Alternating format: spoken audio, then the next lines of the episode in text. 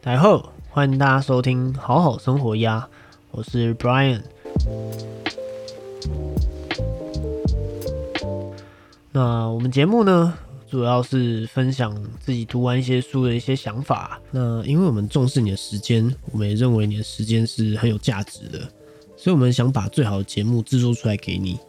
透过我的整理啊，让没有时间读书的你可以透过最有效率的方式。来听听我跟你分享书中的重点，可以让你在忙碌当中也可以读书，也可以成长，甚至可以帮你节省时间，让你可以把时间用在你喜欢的事情上面。这是我觉得很重要一件事情啊！如果我们节目可以做到这样子的话，那之后也许你会想要再把这本书拿起来翻翻看，然后可以享受一下读书的感觉、阅读的心情。其实我觉得这样就很棒了。OK，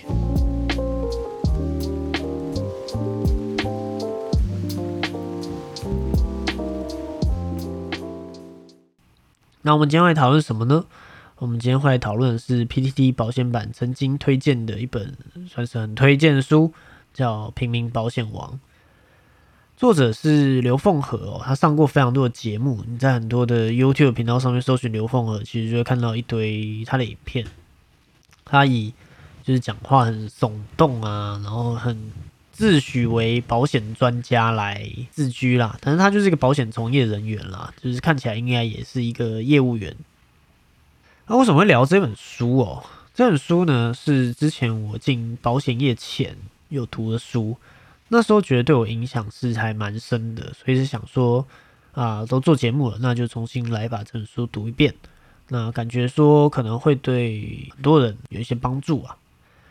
但是没有想到说，在从业十一年以后，重新翻开这本书啊，反而对这本书有很多声音。什么声音呢？就是这本书哦，我做了卡片笔记有十二个，从书中做的是十二个，那剩下还有三十五个，都是来做澄清跟补充的资料。所以从这边讲下来的话，你就可以知道说，因为补充的东西还蛮多的。为什么一本书会需要这么多补充的东西？其实一部分是来自于这本书的出版时间有点有点久了，这是民国九十八年出版书。对啊，这是民国九十八年的十一月是第一版第一刷，所以第一个是时间的久远了，第二个是其实在嗯从业十一年以来，当然有看过形形色色的业务员嘛，所以就会自然对一些人有一些看法。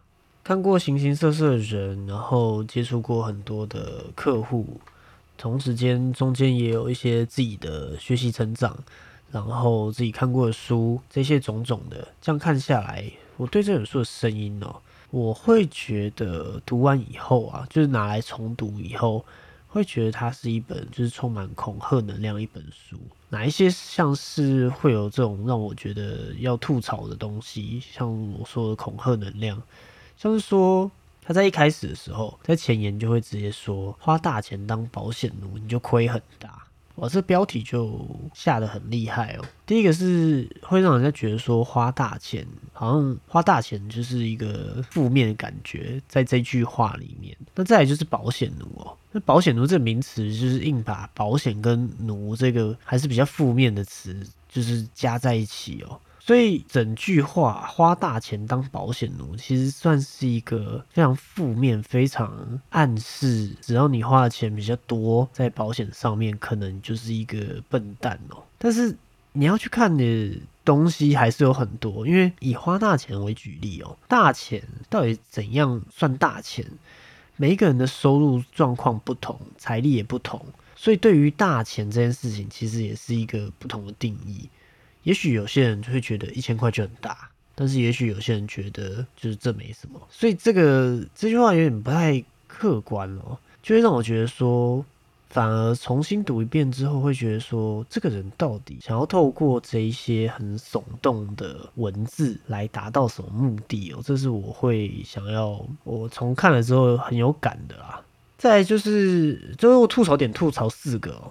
再就是他有举一个例子，是在讲所谓的定存利率这件事情，他用他把它做一个复利表。做复利表之后呢，他就再把把钱存银行这件事情有点神话，那反而是污名化说买保险这件事情。如果有些人是买保险去做投资的话，或者是就是有些人会去愿意去买储蓄险这件事情，有点像是污名化这些人的这些选择啊。当然，在这一个点上面，我同意的是买保险并没有办法帮我们赚大钱，但是他把把钱存银行跟把钱拿去买储蓄险，去做一个哪一个是比较划算的选择？那你说嘛？那储蓄险，他是说在书中说，书中里面就有讲，你储蓄险买下去，保险公司有可能会被卖掉，那保险公卖掉，保单就不见了。那你不如把钱存银行还比较划算，那利率还比还比储蓄险好。那实物上来说，储蓄险在它还没有缴费年期期满之前，绝对就会是比银行差的。甚至它也是一个你没有办法动用的钱，就你在年期到之前你要做提领，你觉得是亏钱的。所以说什么储蓄险会保本的那种，就是都会是一个比较禁忌的说法。所以有听到的话，都还是需要自己有一些警觉。但是在实物上来说，储蓄险是一个我个人的观点，我先直接破梗，因为未来有机会。不知道有没有机会帮大家做一集储蓄险呢？如果有机会的话，我们会来做一集来深聊。其实储蓄险我自己个人认为是比较不适合年轻人，那比较适合退休族群的一个保险的工具哦。为什么说比较适合退休族群呢？相较于一些高风险商品，像股票，那至少储蓄险的这个风险对于对于股票来说就很比较可控了吧？它比较安全了吧？那你说已经退休了，真的还有风险的承受能力吗？你真的还能够承受每天股价在那边波动吗？会不会等你需要用到钱的时候，那你已经退休了，你没有额外的收入了，哇！结果最近股灾，最近打仗，然后你的资产缩水五十趴，那退对退休人来说，他真的扛得住这样子的波动的风险吗？那如果说资产缩水五十趴，那最近刚好你需要用钱了，你敢把钱领出来吗？应该是会很犹豫吧。对不对？在这种情况下来说的话，以退休族群就会比较适合像储蓄险这种，相较于其他波动大的理财型的商品，它是还是比较稳定一些吧。那储蓄险反而不适合年轻人，点在。来自于它的风险相较之下是比较低一些，但是它仍然是有风险嘛？它风险只是看保险公司的经营能力怎么样。那年轻人他的预算有限的情况下，你去选择储蓄险，你等于就是放弃了你的比较好的风险报酬比。也就是说，你同时你的预算就这么多，那你把钱。拿去储做储蓄险的这个保险工具，你就会排挤到你拿钱去，比如说投资股票，那可以享受这种复利的效果。那到老了，当然我们就很明显知道说，你在年轻的时候可以承担风险，可以去赚取该有的风险报酬。那你没有赚，你到老了你也没有太多的钱了，因为你已经错过了复利最重要的好朋友就是时间，这也是很重要的。那所以他在把钱存银行有点神话吧。买保险会污名化这件事情，我觉得不是很适合，因为你真的硬要说的话，买储蓄险这件事情，如果真的是适合族群买，有必要污名化吗？应该没有必要吧。那把钱存银行真的比较好吗？也不一定吧。钱存银行你也没有办法抗通膨啊，对不对？那再来就是他，我觉得有点污名化投资这个事情啊，然后有点把节俭的行为有点神圣化，怎么说？他在书中举例是说，投资经常是一场骗局啊。他要举两个投资公司的例子啊，叫一个叫宏源，一个叫龙翔。他说，这是这两个投资公司在搞什么？他是说，他们的卖的商品是每十五万是投资是一个单位哦。那你投资十五万的话，每个月可以领四千多块利息，一年就领四万八嘛。那你十五万不是三年就可以回本吗？然后，所以他说放个三四十万，一个月搞不好会有上万元的分红奖金，利息超过五十趴，何必辛苦的工作？但是你可以看到说，十五万如果十五万月领四千，一年领四万八，放三十万不就是一年领九万六吗？那利息超过五十趴，你三年回本，利息超过五十趴是两年回本，呃，这个数学是有点放大效果。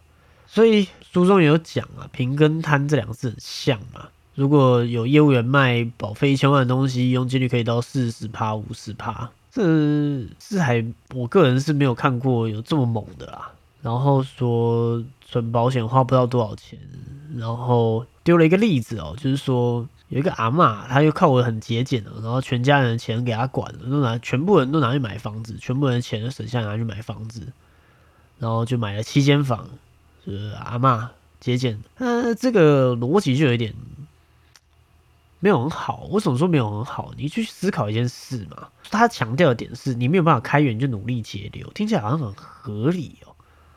但是，难道节流、节俭的人只要做节俭都可以买房子吗？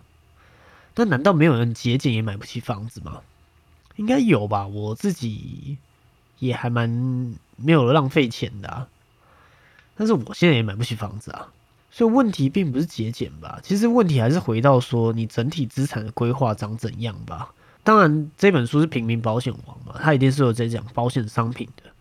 你保险商品有规划的话，你才能够可以避开你真的有一些生病啊，或者是一些我们保险有办法规划的范围内，真的让你有财务损失的时候，你可以靠保险公司来支付相关的费用，这才是保险最重要的嘛。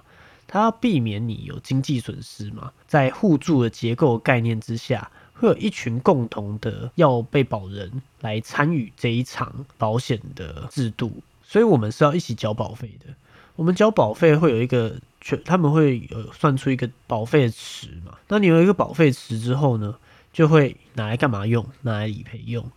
那所以符合条件的人，契约就是会约定嘛？条件就是契约约定的，符合条件的人就可以去申请理赔请领。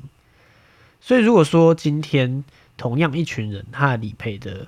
支出计算是越高的，他他们保费就缴越多嘛，这是保险的概念。所以你有缴保费，最重要的东西是之后的理赔，就是从这个你的保费出的，这是非常重要一件事情。那为什么讲到这里哦？就是其实我们刚刚在讲嘛，你说投资经常是一场骗局，可是回到你的完整的规划，是你你有把你的保险做好，也就是说你的风险有被控管好，真的有发生风险的时候。那保险公司可以出来付钱，那这个目的是为了什么？为了就是要让你的投资可以稳健的增加你的财富啊，不是吗？是吧？当你有办法，就是你有去做好你的人生规划，你有去做好你的投资选择，你的投资要不断的成长啊。可在中间成长的过程当中，如果有一个什么样的意外，比如说你可能需要去呃住院的开销。那它会减缓你资产增长的速度啊。那你说保险不重要吗？保险也是重要的，可是并不是节俭都有办法可以创造出一大堆的财富，而是你要能够有一个完整的全盘的投资规划，你才有办法真的是到老的时候是有一个富裕的生活的。你在一开始的选择就要选择。就是选择正确，你能够资产可以稳定成长，有复利成长的效果的一个规划，这才是有用的啊。所以并不是，并不是说都不要节俭，也不是。但是我觉得有一点过度的神圣化，好像节俭就可以买七间房子，跟只要是投资都是骗局。其实这一件事情是不一定的。但是当然，我同意一件事情是，如果你是贪心的。你的这个贪念就很容易被拿来利用。当贪念很容易被拿来利用的时候，你就容易被骗钱。那接下来他也是污名化除了自己以外的业务员。怎么说？他就说业务员常业绩挂出来，像刚刚上面有提到，他说业务员卖如果卖保费一千万，他可能可以收佣金四五十趴，一次赚个四五百万，那他当然就是一下就一下就是财富自由啦。那业务员哪有那么好赚的？我做业务员做了十一年了。也没有，那当然有很厉害、很会赚的人，大多数人其实并不是这样，好吗？然后我比较好奇的东西是，我会思考一件事情，是你去思考一件事哦。当他写说业务员总是业绩挂帅的时候，他的目的是什么？这难这样子写法，难道不是为了自己的利益而写的吗？你看到这本书里面就只是讲到说他的观点怎么样就是怎么样。但是这些观点是不是能够代表大多数的情况？为什么他的观点跟我自己经验到的东西其实是不一样的？嗯，难道是我是比较贪心的业务员吗？没有，嗯，自己说没有，好像也没什么说服力。反正 anyway，不管你们信不信啦，反正我没有。然后，如果一般人在不了解保险业的情况下，照这本书的论述下去想，就会觉得说，好像真的是他所说的这样。那我不得不承认的事情是，的确是会有一些人在用一些不好的行径在在卖保险啊。但我觉得没有办法说是全部。怎么说？他就有后面就有说嘛，就是说啊，有钱的财团呢会养成金融的巨兽啊。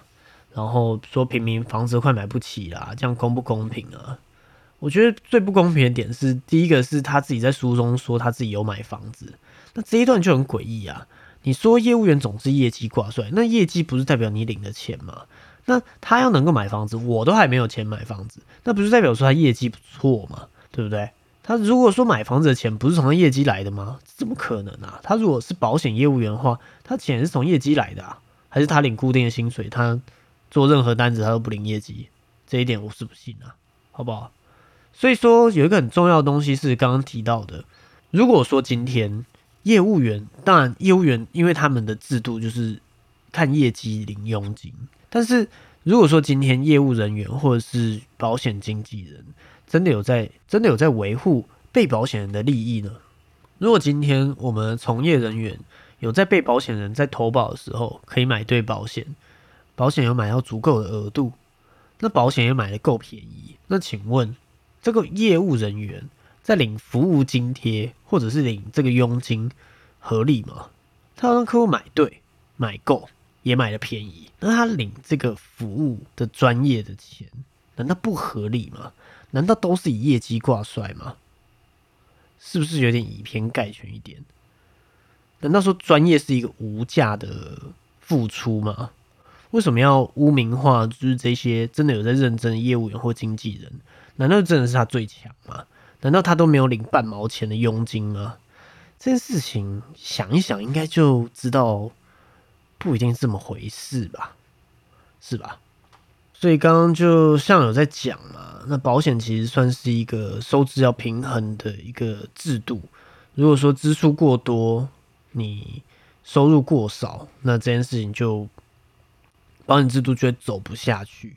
那比较好理解就是健保嘛，健保是不是一直在喊要破产？破产就是会收很多钱，就是越来越找一些项目来收钱嘛。像是我们都知道有开征二代健保的保费啊，或是烟捐收入等等啊，都是因为支出大于收入的关系，所以健保制度才会走不下去。那回到这边，他刚刚在呛的是书中在呛的是他看不惯有钱的财团嘛。可是，其实如果没有这些财团的经营，保险制度要怎么走下去啊？我不是都在神话这些财团，而是说保险的制度里面有一个最重要的东西是收支要平衡了。那难道都是保险公司支出一大堆，却没有考量到费用的部分，让收支不平衡？那这个时候就会营运不善，保险公司才会倒闭吧？他一直在就是看不惯有钱的财团这件事情本身是一个蛮大疑惑，因为本身保险制度就需要好好的经营下去。第一个一定要收支平衡，那你如果要有人来服务相关的保单的内容，难道不用养内勤人员吗？难道不用养核保人员，不用养理赔人员，不用养申诉的人员吗？这些东西都没有任何成本吗？是还是会有吧？所以反而是保险公司要营运的好，但是卖的东西合理，价格 OK。其实这种东西这样子的财团长久支持，难道不好吗？我不明白的是，就是这样子写书的目的到底是什么？是不是有一点其心可疑啊？但是不得不承认的事情是，如果你是一个不是保险业的人。你可能就会觉得他说的就是真的，然后就会照着他的思想下去走，这点就有点可惜哦。那吐槽，简单吐槽这几个点啊，那就来聊聊这本书不错的点啊。毕竟这本书曾经也是影响我很多啊。这本书有什么很值得讲的点嘞？很值得讲的点就是低保费高保障。他说保险的真正精神就是花小钱买大保障。其实这件事情算是一半正确啊。不是说鼓励花大钱买小保障哦，那为什么说一半正确呢？因为你有没有想过一件事情是，也许有时候这个大保障你不需要？你有想过这件事情？有没有这个可能性？像他这整本书啊，我觉得在写保险的部分，目前还能够看的大概就剩意外险了，其他的大概都不太能够，都需要这些资讯的补充了。但是，even 是意外险，都还要帮他补充一点资讯哦，就是资讯并没有那么的正确，只有小部分的正确。像他说，他推荐意外险至少要有一千万。但是一千万的意外险啊，一年可能就会卡掉你八九千块预算。我说的是现在买到的商品，呃，已经算是最低价的。但是如果你是一个小资族，你去想一下哦，你的月薪两万五，一年你的收入三十万，你可能有一个一个月的年终三十二万五千块，那你一年的保费你要花，你花多少你才不会觉得说很贵？他说他月薪的十趴，可能算是一个。比较合理的价格嘛？你看一个月抓两千五，一年保费三万，一年保费三万，三万哦，在这一本书里面，他就会说你可能已经花大钱喽，因为他很多影片你去搜寻，你一年花保费花一万块，就是花的有点多了哦，所以这一点我是不太认同的。他说啊，你看我们刚刚抓嘛，一年保费三万，你一年的保费可能就一万块，就是只买意外险，你其他都不，你其他都没有买。那你医疗险不用花钱吗？你癌症险不用买吗？你的残服险不用买吗？寿险不用买吗？这样全部买下来都要高保障，真的有办法全部低保费吗？医疗险不用买两个十字付吗？实物上是很难的哦，因为保险也是越来越贵的，保险也会通货膨胀，所以这样子说下来的话，我个人觉得要花小钱买大保障没有错，但是保障其实是足够比较重要，而不是什么都越高越好。因为我们还是要考量到不同的人、不同的收入情况，他要考量他的负担、他的支出跟他的保障。而且像这本书，我可以直接破梗，因为这本书应该很多人读过。这本书主要推的是定期保险，定期保险就不是终身的嘛，也就是说，它会随着你的年纪越大，你的保费会越来越贵。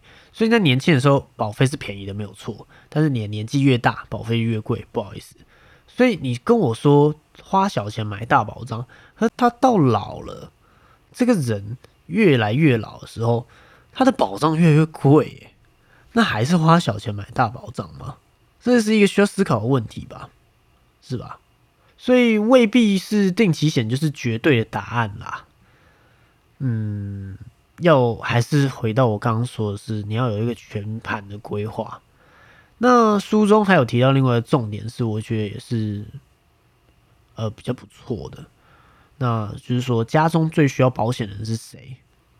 家中最需要保险的人，就是那个家庭经济重担，也就是家庭的经济支柱，那个家里责任最重的人，没有他，家里差很多；没有他的收入，家里就是撑不住的那种人，才是家庭绝对是最需要保险的人，就是他了。那保险一定要买到足够。怎样算足够？多少额度算是足够？这件事情是需要去讨论的嘛？因为每一个人想法不同，每一个人的情况不一样。这个点的讨论，因为要 case by case 哦，所以我们就讨论到这边。那还有另外重点就是开车跟骑车啦。开车，他说开车一定要买强制险跟第三人嘛。那肇事的时候，你如果有买一个一千万的超额第三人责任险。你就可以赔给对方，不会让自己的财产在一夕之间就化为乌有。但是其实现在一千万也算是不太够了啦，所以只是没有一千万的话绝对不够。但是有一千万现在也未必很够，因为这个部分车祸部分，我们有机会会再帮大家做一集节目跟大家聊。虽然一千就是现在很常见一些，如果你真的不小心有撞到一个。撞到人，但是没有没有死，就人家残废了，那你受伤了，这个东西呢，呃，一千万是没办法了事的啦。但是这边这个观点是 OK 啦，只是说不太足够。那开车嘛，刚刚讲开车，那开，但是开车有没有别的问题？如果你会借车给你的朋友开呢？那你借车给朋友，那然后朋友发生意外的话，你怎么办？如果这个时候，你没有买车体许可使用免追偿附加条款的话，保险公司还是会赔哦。也就是你的车体险它还是会赔，但是呢，他之后会去做一个代位求偿，跟你的朋友讨这笔钱。最后你可能会因为这场车祸跟这个朋友弄得不开心，倒不如就一开始还不要借他车，可能还比较开心一点。所以车子的车祸其实还是有很多的事情可以讨论。那刚讲嘛，这是这本书我觉得几个不错点。那这本书有很大篇幅哦，在讲所谓的意外险，所以我们今天来聊聊意外险。我自己个人猜测，这可能是他主要收入来源了，不然他不会花那么大篇幅。书中他很推的是所谓的他自己认为是纯的意外险。什么是纯的意外险呢？嗯，他的意思只是单纯就是保费低啦，然后没有还本功能啦，然后不是终身的这种就是所谓纯的意外险。他说，意外险是人人不可缺少的保险哦。如果你有年迈的父母要奉养，或者是对另外一半要负责任，那生了小孩又有养育的重担，你可能是全家经济主要来源。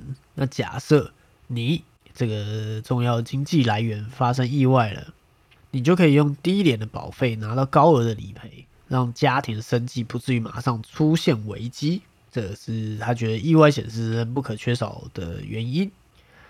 那他呃，我们来思考一件事哦。然后来他就在继续说，我往下讲。书中后来继续说，毕竟年轻跟壮年的时候因病身故的几率不高。嗯，真的吗？好，那如果有一个万一啊，大部分都会是意外。所以，与其花大钱去投保储蓄险或医疗险，不如多花一点小钱投保高额的意外险，至少保障额度要有五百万或一千万，才能够放心在外工作。呃，OK，好，这是他书中的观点嘛？我们继续往下，先把他观点讲一讲。那他的观点还有说，像产险公司的意外险是便宜一半的，这件事情的确是真的哦。产险公司意外险跟寿险公司的意外险比起来，费用的确是比较便宜的。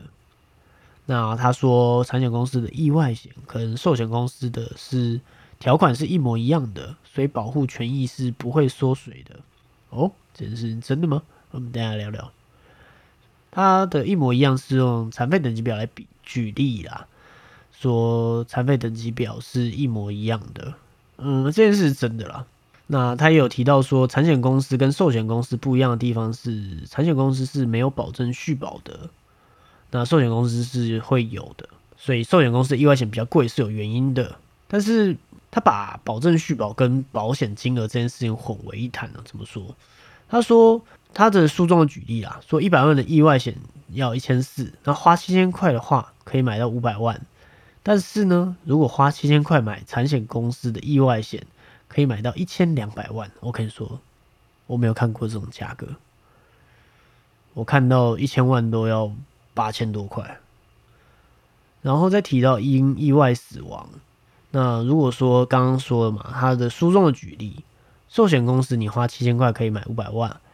你花七千块买产险公司可以买一千二，那如果你因为意外死亡，寿险公司会赔你五百万，但产险公司会赔你一千二，那谁好？啊，当然是笨蛋都选一千二了，对不对？哦，这是很厉害哦，也不能说很厉害啊，就是笨蛋都听得懂吧？OK，听不懂的话就就听不懂吧。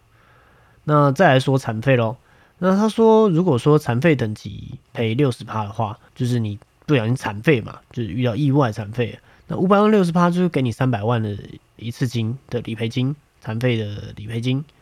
那一千两百万六十趴就是七百二十万啊，产险公司理赔又赢了嘛，对不对？因为你看一个给你七百二，然后同样支出啊，他一个给你三百，所以产险公司就算不续保又有什么关系嘞？反正遇到大事件的时候，他会给你比较多钱。然后他提说，人一辈子发生重大残废的几率很高，所以不用管保证续保。因为赔给你七百二，然后解约，跟赔给你三百，然后假设遇到你之后，之后你遇到遇到什么事件啊，然后就啊残废的更严重，再多给你一百万，总共给你四百万，还是七百二一次给比较强了。然后他又在说啊，很多人会问呢啊，那我买这个意外险干嘛？如果因为意外身故啊，那是不是这个钱就只能给别人用啊？那难道我要？让别人拿我身故金去挥霍啊！哦，这个这样子的思考就是蛮厉害的。所以书中就接着讲啊，呃，如果你不小心身故了，那配偶跟小孩怎么办呢？那有这笔钱，至少最起码能够照顾你的另一半跟小孩。然后又在提啊，意外险最重要的并不是身故的给付，而是残废的给付。但是我们后面都会一个一个来解。呃，谈保证续保问题啊，其实我自己在个人实务上面来说，最常遇到的事情反而是热门的产险的意外险商品，因为太多人买。那太多人买会有什么问题呢？太多人买就会有一个问题嘛，就是你的理赔的支出一定会高。为什么？因为很多人买嘛。那有些人是会，呃，可能一个跌倒就是中医看水药。那实际上这些水药内容是什么呢？嗯，有去看过的都知道嘛。那这件事情我们就不在这边不好说，好不好？呃，避避免一些问题啊。但是我们都知道，水药可能就是你可能一个小挫伤，哎，你可能水药一下就是总共这个意外之损可能花三五万是没有问题的。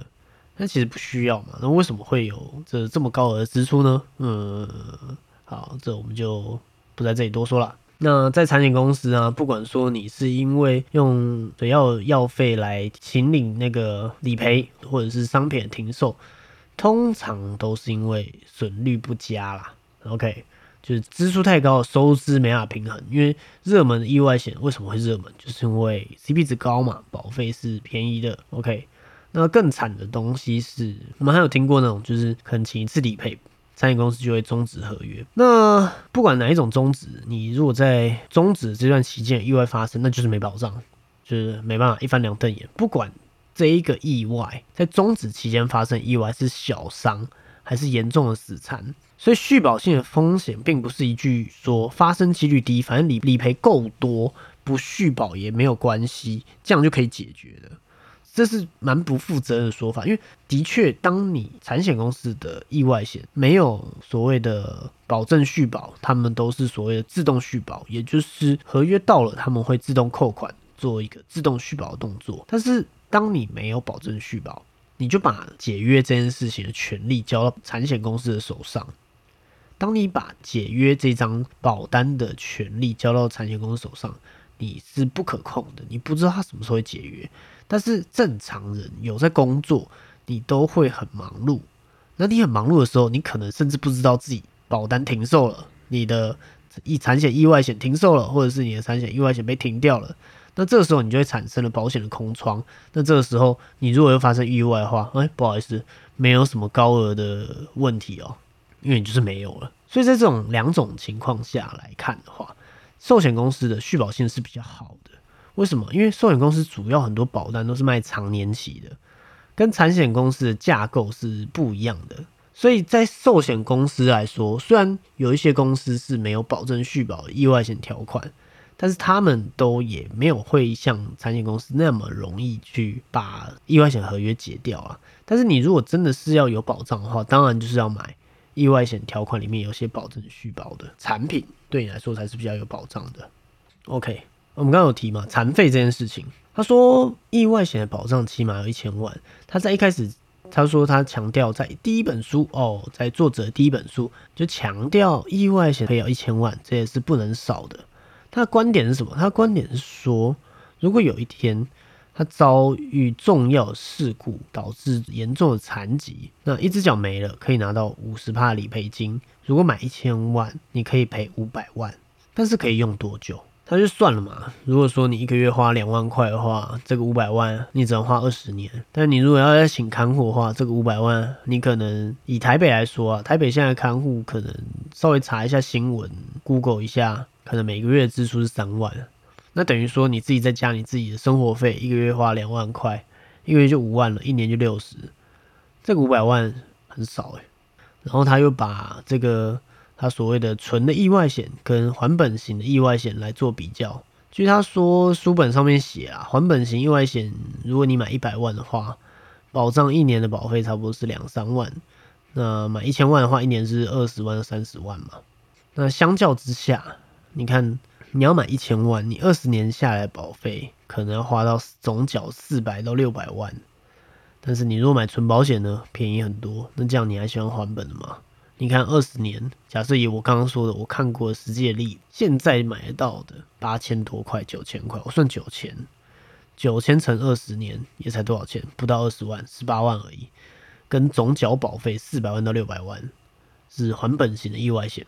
哎，其实这边哦，这个比较也是很奇怪的，因为正常人这种意外还本的意外险哦，其实我真的比较常看到的，就真的都是买一百万，很少看到有那种买一千万的，那真的是太有钱人才有办法。所以这种比较其实有点不切不切实际啊。但是他所说的这个残废部分嘛，一只脚没了这件事情，我们可以看到的是，最近的确有一个新闻呢。有一个台中的新闻，什么新闻？我念给大家听哦。这个新闻日期是二零二二年的二月十三号哦。他说标题是操作员直栽脚没了，那公司包一万块慰问金，说截肢而已啊，不严重啦。这个是一个包装的员工，他在工作的时候工伤，他在工作的时候脚被机台卷入，然后最后只好截肢，然后结果他公司事后只有给他一万块慰问金。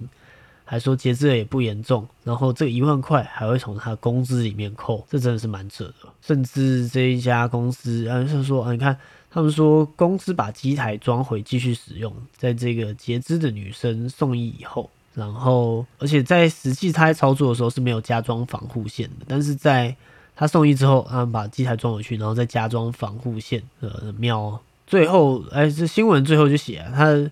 这个女生的律师就问了公司说，是不是该给一点抚恤金跟工作保障？那对方也就是资方啊，提出十万块价格，最后调解就不成立。然后再等了一周，哎，公司也是没有给任何的回应，他就生气了，只好怒告起来。呃，这是什么烂公司啊，对不对？但是你看哦，在他这一个 case，他截肢看起来是膝盖以下截掉，有兴趣自己去找图哦，看起来是膝盖以下截掉，的确是很有机会是这种所谓的理赔五十趴。我们来看一下这个实事是，如果要看残废等级表的话，它是符合是九之一之三哦，一下肢足踝关节缺失者六级残五十趴，这绝绝对是有的啦，因为他这样包起来，其实不太确定。有没有切到膝盖哦？那我们先算没有好了，的确是五十趴。那以这个 case 来说，他如果有买一个一千万的意外险的话，的确他是可以赔五百万，不用在那边跟他老板那边嘻嘻哈哈、胡胡闹瞎搞的，他这边给你一万块，给你十万块也不给，可可能真的是没钱。那因为意外残废的话，真的是要思考几件事情啊。第一个是你是不是会因为这个残疾而影响到工作？像刚这一个作业员，他很明显，你看你已经少一只脚了，你膝盖一下都砍掉，你觉得有可能不影响到工作吗？怎么可能？那你会不会因为这个残废而失业？如果会的话，你目前的财力有多少可以来应应这种情况？你的财力有多少？你的存款啊、资产啊、负债啊，可以让你失业多久？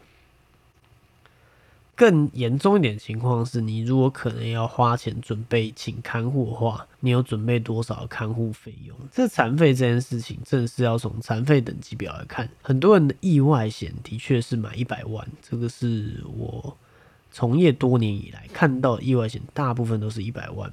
我们从几个残废等级表里面的举例来看嘛，第一个就是说啊，我们看八至二至二，他说双手拇指均缺失的话。是属于七级残，七级残的残废比例是给付四十趴。如果你只有一百万的话，那双手大拇指断掉了是赔四十万，很少。那如果是一只眼睛呢？如果你有一百万意外险，然后结果因为意外你一只眼睛失明了，是真的是因为意外哦。那一样，因为一百万的意外险，所以只会赔四十万。一只眼睛只有四十万，你不会觉得你的眼睛？好像有点便宜嘛。他主要是一直在讲，他强调这个意外险要有千万保障啊，最主要就是理赔金额能够多。那他的主张也是说，理赔金额够多才是买对保险。但这边就产生一个问题，什么问题呢？当你的保额高，就代表你理赔一定会多吗？然后看起来好像是有相对的关系，但是是绝对的吗？我的实务经验告诉我，其实没有那么绝对。为什么说没有这么绝对呢？因为意外险很容易有理赔纠纷。那如果有理赔纠纷的话，你真的拿到这个高额的理赔金吗？意外险为什么会容易产生理赔纠纷？主要是来自于意外的认定。如果有个人跌倒撞到头，那这样算不算是意外？你觉得这样是意外吗？那我们继续往下走。如果说这个人是先贫血头晕，然后跌倒撞到头，这样算不算是意外？他先头晕，然后再跌倒撞到头。好，那另外一个情况是。如果是因为下雨，鞋底已经磨平了，那走在瓷砖路上跌倒撞到头，这样算不算是意外？你觉得是意外吗？还是你觉得刚刚所说的三个都是意外？好，我们直接讲答案哦。所以意外要符合几个标准？什么标准？根据条款定义哦，意外伤害事件我们叫伤害保险啊。意外保险其实叫伤害保险。伤害保险的保险事故要件要符合外来性、突发性跟不可预料性，也就是非自愿的。这三个都符合，就是所谓的伤害险、意外险。那保险的有一个概念，也是叫做主力静因原则，也就是因果关系。如果说今天被保险人身体是带有疾病的，又发生了意外事故的话，那做这个事故的界定就要看主力静因是什么，主要的原因是什么。所以像刚刚所说的，你如果是先贫血头晕，再跌倒撞到头，那它最主要原因是什么？是它贫血头晕啊。那贫血头晕是意外吗？就不是意外啦，它就没有符合外来性，对吧？你贫血是你自己内在体内的问题，是你的血红素不足，或者是你的血氧不足，或者是你的血血液什么东西不足，所以导致你的贫血跟头晕呢？所以这个东西是最主要的啦。当你的意外发生的时候，你也有发生疾病，那这个时候就是很容易会有纠纷，甚至还有很有很大的机会是你会需要去诉讼的，去法院诉讼的。因为你没有办法单看头部撞击地面，假设这个人真的就因为意外走掉好了，但是在相验尸体报告上面，如果有写说，呃，有撞到头，然后又有写说他高血压、脑中风，那到底要算是疾病还是意外，对不对？但是以家属的立场，通常都有看到意外就会直接说是意外，但是这种认定就会变得是真的会有争议，因为我们还是要从主力静音原则下去看。但是在保险公司的认定里面，就会需要真的完全的确定它是意外，这种时候就可能会跟保护之间会有不开心。那从刚刚提的很多时候，在这本书的观点里面，在讲的重点其实是残废部分嘛。但是其实，在严重的情况，我们难道只有残废吗？那重大烧烫伤呢？我们很有名的八仙城堡，不就是重大烧烫伤吗？那在更早之前，在八仙城堡之前，我们有一个女明星 Selina，不也是烧烫伤，重大烧烫伤吗？那这种情况下，你如果没有去思考到这个大风险，然后你只有买所谓的我们的意外死残一千万的保额，重大烧烫伤会赔吗？也不会赔啊。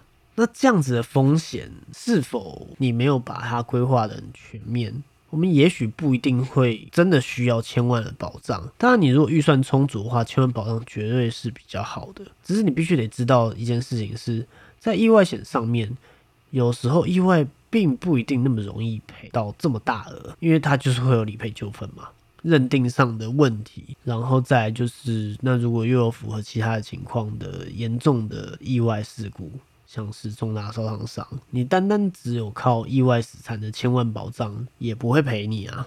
到底是事件发生的几率大小比较重要，还是事情发生的结果大小比较重要？这件事情是值得去思考的哦。那这本书讲到这边，其实重点就差不多了。我们来总结一下这本书的重点。这本书它在观点上面还是有值得可取的观点啦，只是我觉得未必需要读这本书，你也可以懂同样的观点啦。像什么低保费高保障是我觉得这本书的重点。本书的重点对于意外险的琢磨比较多，呃，因为时间的关系，我们也觉得点到为止就好了啦。之后再考虑帮大家就是做一集独立的节目来去讨论意外险啊，或者是更多相关保险的知识跟补充。那意外险如果要投保的话，也不是产险公司的绝对就比较好。因为还是要考量到续保性的问题，然后重大烧伤上的问题。我们可以确定的一件事情是，保额高的话，如果真的符合意外的情况，那的确会有比较高的保障，这个是绝对的。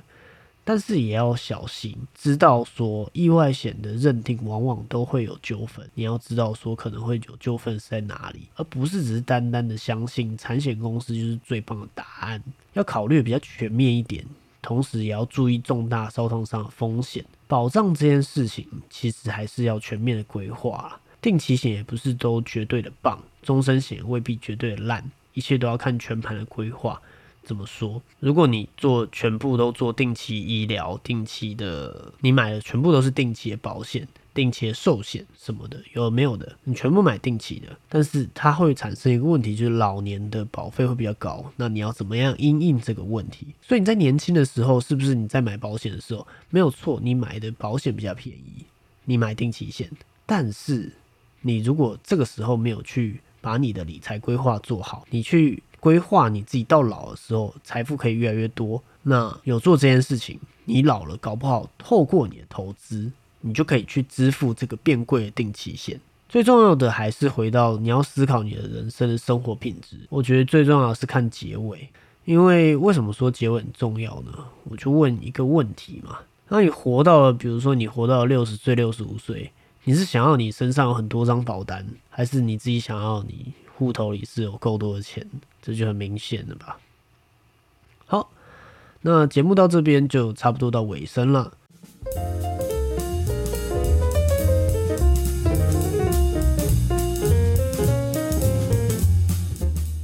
如果你喜欢我们今天的节目，欢迎跟你的朋友推荐《好好生活》呀。在 Apple Podcast 上可以按五星的好评，可以留言给我们，你对我们节目有什么看法？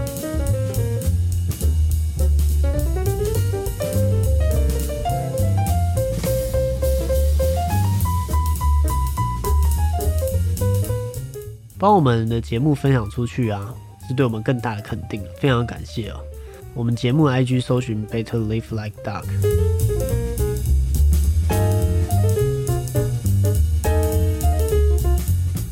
如果你会想要支持我们创作出更高品质的节目，也可以小额赞助我们喝杯咖啡。赞助的链接我们会放在 Show Note，我们会把节目的品质做得更好。如果有厂商想要夜配的话，诶，趁节目的初期也是会比较便宜的。那谢谢你们今天收听，我是 Brian，我们下次见，拜拜。